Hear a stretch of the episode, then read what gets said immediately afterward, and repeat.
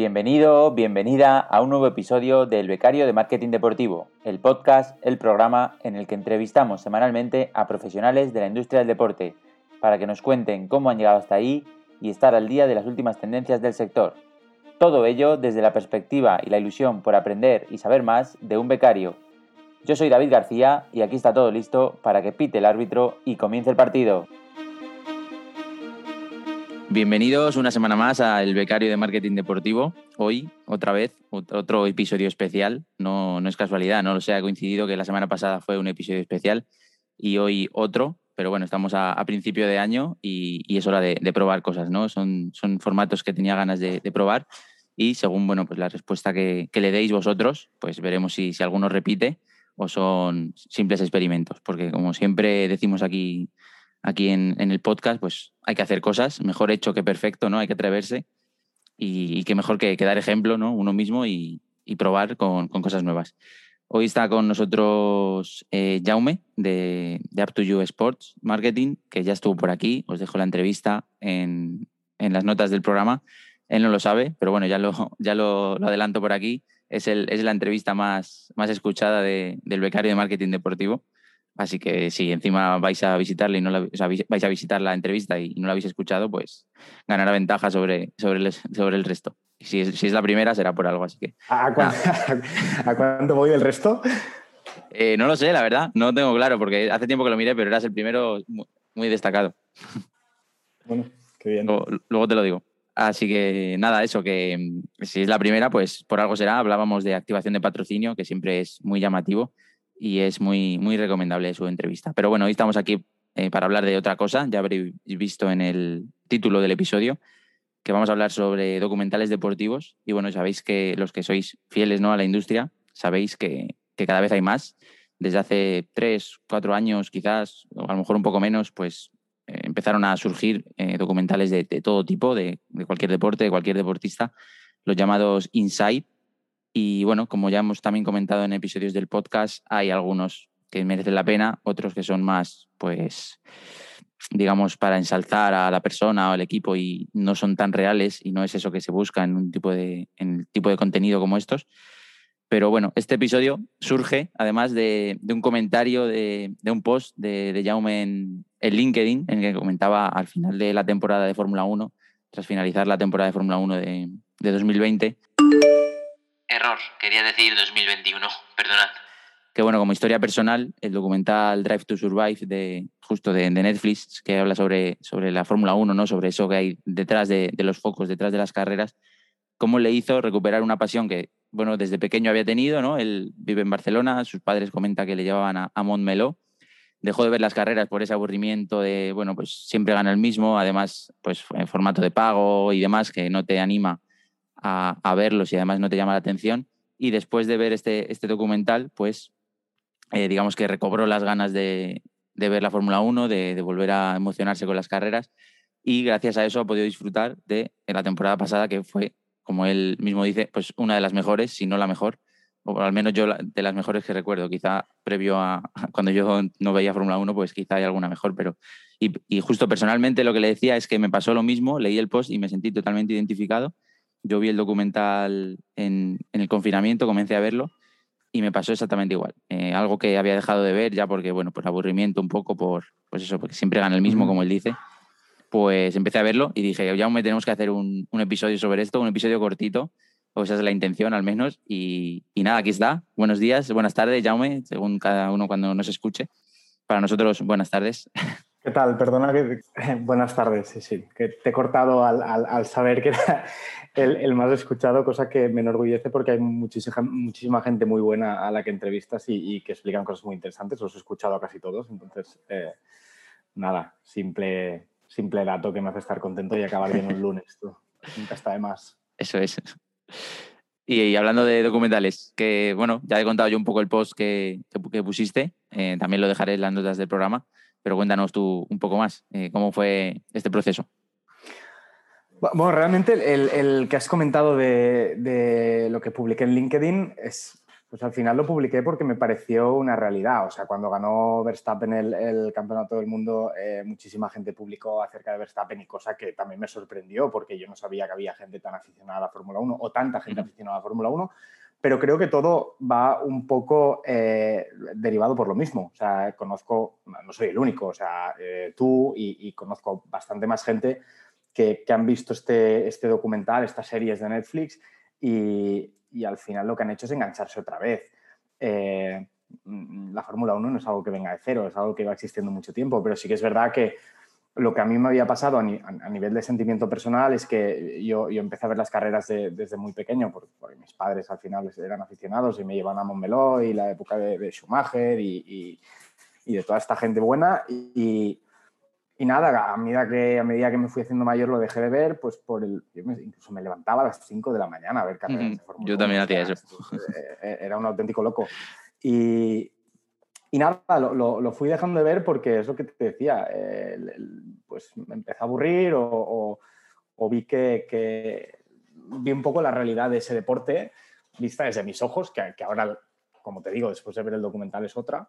Y, y, lo que veía yo es lo que expliqué en el post de LinkedIn. Veía que siempre ganaba el mismo, que, que las carreras al final las ganaban el, el, equipo que llevaba mejor motor o que tenía una mayor fiabilidad o que tenía mm. una mejor parada en boxes o pues, final eh, todo el componente tecnológico que, que rodea la Fórmula 1 que es muy grande. ¿vale? ¿Qué pasa? Que, que, ¿O qué me ha pasado a mí? Que es que todo esto que te digo sigue estando. O sea, es, es la realidad. A, a, allí gana el que tiene un mejor motor o el que tiene un componente tecnológico eh, más desarrollado o, o, el que al final tiene el mejor equipo de mecánicos para hacer un pit stop más rápido. Es que, mm. O el mejor equipo estratégico.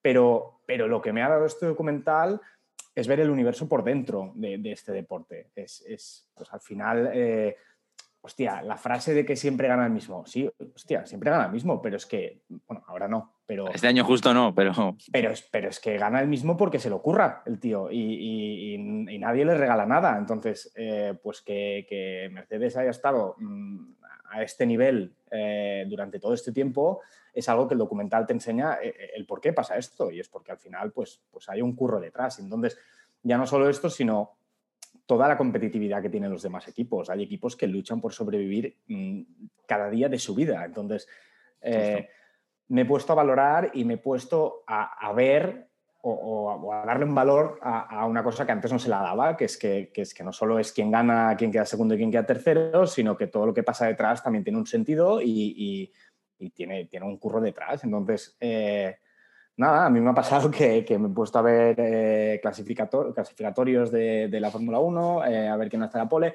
y es que miro a ver quién queda último, miro a ver quién queda penúltimo, miro a ver cómo están los compañeros de equipo, si uno Justo, queda el otro.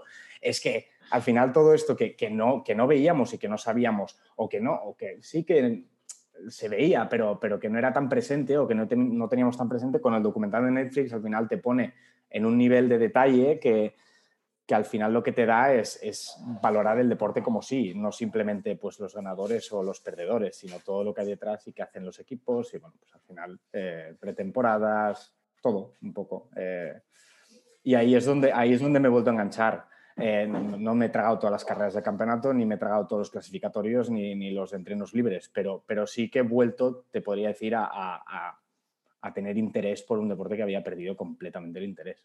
Es decir, no te miento si te digo que eh, la temporada pasada igual vi una carrera o, o una y media. O sea, no, Justo, sí, sí. El, por lo menos el tener interés no de mirar, pues igual que miras el fútbol, a ver cómo han quedado, pues oye, a ver cómo, cómo va esta carrera que no he podido ver, pero las luchas entre compañeros de equipo, lo importante que es para un equipo a lo mejor quedar décimo y conseguir ese punto y Total. las batallas, sí, sí. Y más allá, y aparte de eso, lo, lo importante que sea para ellos, lo bien que está hecho, ¿no? Para, digamos, para contarlo y desde dentro, pues transmitírtelo.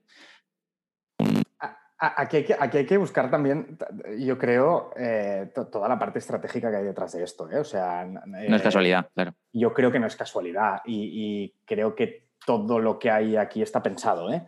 Tanto desde el punto de vista de los nuevos propietarios de la Fórmula 1 que, que, entre comillas, han abierto las puertas de su casa para que Netflix entre y hagan más o menos lo que les dé la gana y graben mm. cosas que antes no se podían grabar.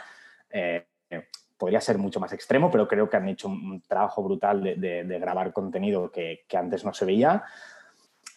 Y esto creo que está pensado para recuperar una fanbase que, que, se ha ido perdiendo. O sea, estoy 100% convencido que, que, el público que veía la Fórmula 1 era un público eh, con un target más grande, era gente más mayor, gente más adulta, y con esto han querido rejuvenecer un poco eh, todo lo que es el, target de espectador de este deporte y creo que lo han conseguido porque han hecho un trabajo muy bien hecho. Y, que las cámaras de Netflix entren hasta donde entran y graben lo que graben y, todo esto se vea luego, creo que está pensado. Incluso los propios equipos, incluso los propios pilotos, estoy seguro que han sido avisados y que todos han, marcado que esto era una buena estrategia para, volver a crecer eh, a nivel de, espectadores. Hay, varias ocasiones incluso en los que se escucha a los pues, pilotos o los que, a la gente que están grabando decir, ya están aquí otra vez los de Netflix, o, sonríe que están los de Netflix.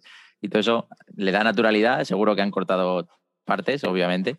Pero bueno, ellos también saben que a lo mejor en ese momento no te apetece que te graben, pero eso te va a ayudar a la larga a, pues a, a dar más, eh, digamos, notoriedad a tu deporte, patrocinios, etcétera. Hmm. Eh, eh, esto también me gustaría verlo, porque es interesante también, cosa que no creo que tengamos, pero estaría bastante divertido saber qué pilotos han crecido más en número de seguidores después de esta serie. Porque hay pilotos que se lo toman de una forma y hay pilotos que se lo toman de otra. Y yo, por ejemplo, es uno de los que les dan, que le dan más bombo y que tiene más tirón es, es Daniel Ricciardo. Y y este tío está como muy dentro del reportaje, le, gusta, se nota que lo disfruta y que le da igual que le graben y es un tío que, pues, que se lo toma bien. Y me gustaría saber si, si hay pilotos que han aprovechado este reportaje para dar una buena imagen de ellos mismos para poder crecer también en redes sociales, cosa que me parecería muy inteligente. Y, Seguro que sí. Y, muy bien hecha, entonces. A mí personalmente, eh, Norris, Lando Norris, eh, no, no, no, no, es que me cayese mal, pero no le tenía yo como, bueno, pues un piloto más. Y ahora la verdad que sí, me, pues me ha quedado simpático y pues siempre que está luchando contra otro, pues venga, vamos con, vamos con Lando Norris. ¿no? Em, quería comentar otra cosa. Em, ¿Algún momento así que recuerdes de la temporada, bueno, del, documental que digas, este me hizo especial ilusión? No, no ilusión, entiéndeme, que te recuerdes como más especial. Eh, yo, eh, el, que más bestia me pareció y te lo digo porque recuerdo en aquel momento incluso que se me cayera la lagrimita.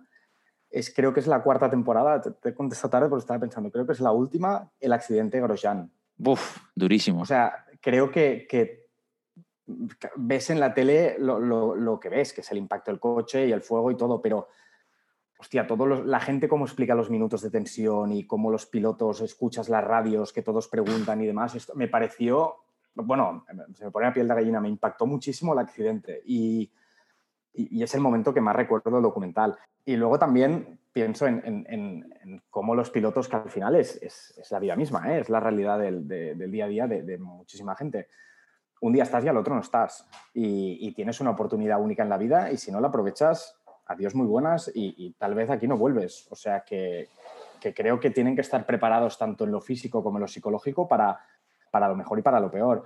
Y, por ejemplo, un tío como Pierre Gasly, que en, las, primeras temporadas con Red Bull no funciona y es cuestionado en cada carrera, pues, pues esta temporada ha hecho una temporada brutal y, el año que viene, si no es uno de los favoritos al podio, mm, le, bajan al, filial, como, como se podría decir. Y, le bajan al filial. mejor. Eh, durísimo golpe para él, pero, pero hostia, mira, pues, pues, al final es un tío que ha sabido resurgir de sus cenizas y, el año que viene, ya te digo, estará, estará en el podio, yo creo, en varias carreras. Pero bueno, eh, sí, sí, estos serían los dos momentos eh, más impactantes que, recuerdo yo. Sí, la batalla es a Gasly-Albon, que si no mm. recuerdo mal, y sin hacer spoiler, eh, creo que coincide cuando le bajan, digamos, a Toro Rosso, que no sé si es cuando fallece su, su amigo de la Fórmula 2, ¿no? Algo así. En Francia, ¿no? Sí, el, su amigo francés. Sí, No sé exactamente, pero sí. No, es, en Bélgica, creo. Creo que es en Spa. En Spa, ¿no? Sí, me parece que sí. Sí, sí, que además, pues eso, que te lo cuentan de una manera que, casi lo sientes. Obviamente no sientes lo que sintió él, pero, mm. pero se te acerca mucho. Y, un hecho, un, un, sí, un hecho que, demuestra ¿no? el éxito del documental, más allá de que lo siguen haciendo, que si no hubieran parado, eh, es que en la primera temporada no sé si la primera o las dos primeras, creo que solo la primera no aparece ni, ni Mercedes ni Ferrari, sino creo recordar que pues entiendo que dirían, no, no, para nosotros esto no, vieron el éxito y dijeron, venga, vamos a, vamos Sí, a abrir las puertas. tarde. Totalmente. Sí, sí, se sumaron tarde y, y no sé hasta qué punto en, en la próxima temporada los, los equipos deben estar peleándose por a ver quién sale más en el documental y, y- y quién tiene pues, eh, más audiencia. Eh, Sí, sí. No, sé- no sé si te pasaba, eh, pero a veces, ya, eh, digamos, hemos pasado de ver el documental a volver a recuperar la afición por la Fórmula 1. Y yo ya viendo a veces la Fórmula 1, eh, pues alguna ocasión o pues algún choque de estos de, de Verstappen-Hamilton, decía, joder, a ver, cómo, a, ver, a ver cómo lo cuentan en el documental. Sí, sí, bueno, yo creo que yo, he hablado con muchísima gente que lo ha visto Claro. y creo que muchísimas, bueno, todos estamos esperando que salga la nueva temporada porque puede ser, a ver qué es lo que han grabado, pero bueno, si siguen con el, con el, el nivel y la calidad de, de- de contenido que han, que han tenido en, en las, tem- en las- en las anteriores temporadas, yo creo que esta puede ser brutal. Totalmente. Aparte, a- aparte, de esto, aparte de esto, también eh, he visto que esta gente, que son, no, no- no tengo el nombre en la cabeza ahora, eh, pero he visto que los mismos eh, de la misma productora que han hecho este documental van a hacer un documental sobre la PGA de golf y, y creo que también, eh, no sé qué otro deporte era que lo he leído hoy. Bueno, van a hacer varios más sobre, sobre diferentes. Yo he visto que van a hacer de tenis. No sé si serán ellos. Sí, de tenis, debe, sí, sí, debe ser la ATP, sí, sí, los mismos. Justo he visto sí. que la ATP ha anunciado un Mm, documental mm. con Netflix y, Sí, sí, y sí. también tiene No buena sé si pinta. era la misma productora, pero sí que la misma ha dicho que harán lo, de, lo del PGA Tour del golf, que, que estará, estará bien también. Pues nada, habrá que verlo. Y, Mm.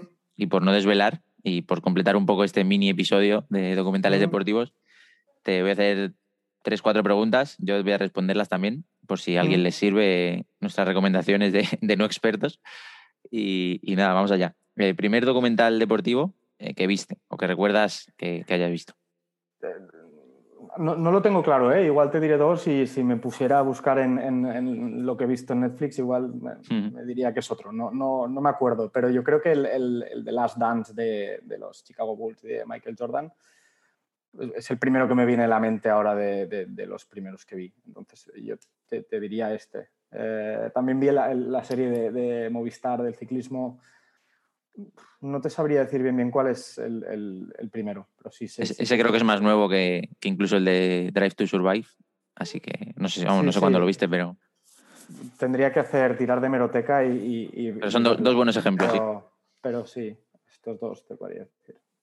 Yo, yo recuerdo que el primero que vi fue el All or Nothing del Manchester City, que Mm. creo que fue de la, de la primera jornada de esta que salieron dos o tres, pues uno de esos, eh, entendiendo como documental los Inside y demás, no Informe Robinson ni otro tipo de, de programas que están muy bien, pero bueno, Mm. no, digamos, no, no entran en este, en este espectro que estamos comentando, ¿no? Sí, sí. Luego vi, luego vi también, ahora que dices este, me ha venido uno a la cabeza, que creo que fue anterior a todos estos que te he dicho ahora, que era uno que se llamaba Sunderland Till I Die. que También en Netflix.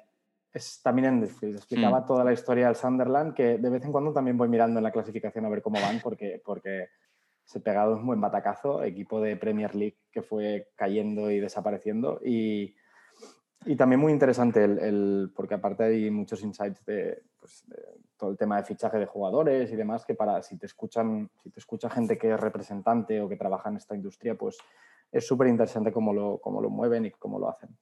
Sí, sí, también abre mucho las puertas. Mm. Me pasó eso con el de Leeds, que de, de Bielsa, que también me lo vi, y durante pues un mes, dos meses, miraba, pues simplemente a ver cómo quedaba el Leeds. Me hacía ilusión, digamos, que te, te, digamos, te, te fideliza durante un, un- durante un tiempo al menos. Sí, sí. Segunda, el último que recuerdas que, bueno, este igual si, si lo recuerdas, ¿no? El último que hayas Sí, visto. sí, este sí, este sí. Eh, he visto, el último es el de los 14 8000. Eh, Mm, De Netflix también. eh, sí, mm, me ha parecido un buen documental. Eh, no, soy, no soy nada especialista ni conozco nada del mundo del alpinismo. mm, No te voy a engañar, tampoco es un tema que, me interese especialmente, pero, pero hostia, simplemente por el hecho de, de- o sea, me lo, me lo vendieron con la típica frase de que mm, tardaron, eh, un- el primer tío que hizo los 14 8000 tardó no sé cuántos años y hay un tío que lo ha hecho en siete meses. Y dije, hostia, ojo aquí, ¿sabes? Y, y me lo puse y, hostia, muy interesante, la verdad. Eh, interesante la, la- la vida de él y, y luego también pues el, el proyecto que tiene detrás y, y, lo que busca defender básicamente, que es que, es que, yo creo que tiene, en esto sí que tiene mucha razón, que es que el, alpinismo se ve mucho al europeo, pero se, el, el, Sherpa, que es al final el que te guía y el que te carga todo y el que te monta los caminos, eh, los, pobres tíos pasan totalmente desapercibidos. Cosa claro, y lo hacen muchas más veces. Creo que es completamente injusto, pero bueno, eh, pero sí, sí, ahí, ahí está y, y, creo que ha tenido muchísima audiencia también. Y me ha pasado un poco lo mismo que con eh, Drive to Survive. Al final, pues típicas cosas que haces. Te pones a seguir al protagonista por, Instagram, ves un poco el contenido que sube, te vas fijando en el proyecto que tiene detrás, etcétera. Entonces, bueno, eh, muy Sí, eso es al final es el éxito del documental, ¿no? Que te, mm. digamos, te lleve más allá y, no te quedes en, mira, se ha, se ha, acabado, a ver qué veo después. Mm. Y, aquí una cosa que me pasó que, que, le di bastantes vueltas por, ya por el sector en el que, en el que estamos, que es el, pues, en nuestro caso el sector del patrocinio, me fijé en, todas las llamadas que hacía para buscar patrocinadores y, que no los conseguía, que, el tío explicaba el proyecto y tal, y hostia, pues no, no, tengo ninguna marca que me apoye o, no tengo apoyos económicos para hacer esto.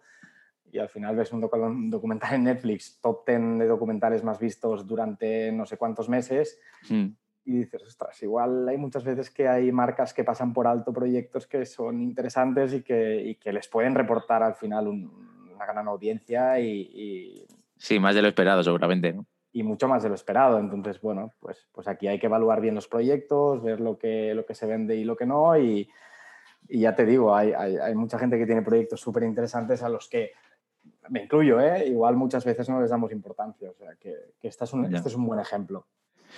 Pero bueno, para la siguiente se aprende, ¿no? Sí, sí bueno, yo el, último que he visto, además ha sido recientemente, eh, es La Familia, creo que se llama, creo que es el nombre, que va sobre toda un poco la, toda la época esta de baloncesto español exitoso, desde que fueron campeones del mundo junior, si no recuerdo mal, o europeo junior o algo así, hasta, bueno, pues todas las Juegos Olímpicos contra Estados Unidos y demás, hasta, hasta recientemente, pues ahora que ya se han ido retirando, pues Navarro, Pau, Marc y todos estos. Y la verdad que está, está, bueno, entretenido, digamos. Son épocas que has vivido, más te suenan más o menos y, y está entretenido volver, volver a recordarlas. Este está en, en, Amazon. Y tercera pregunta, ya muy, y última.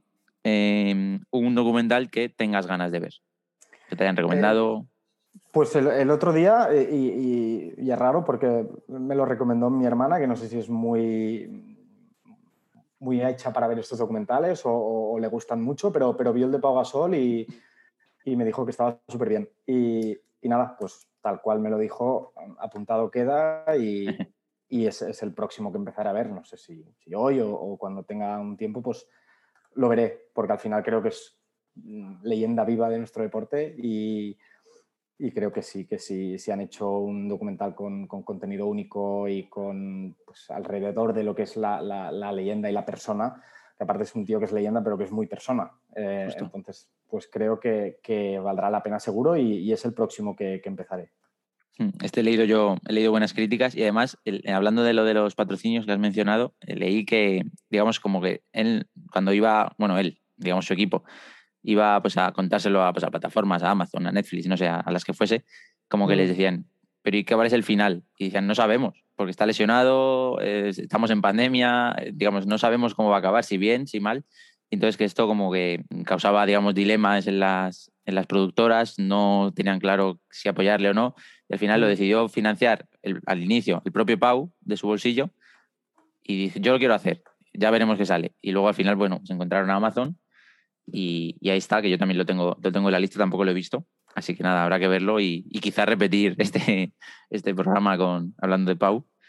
Y, y, nada, por mi parte, como decía, era un episodio corto, no sé cuánto llevamos, la verdad, pero bueno, creo que, bueno, al final, más media horita más o menos.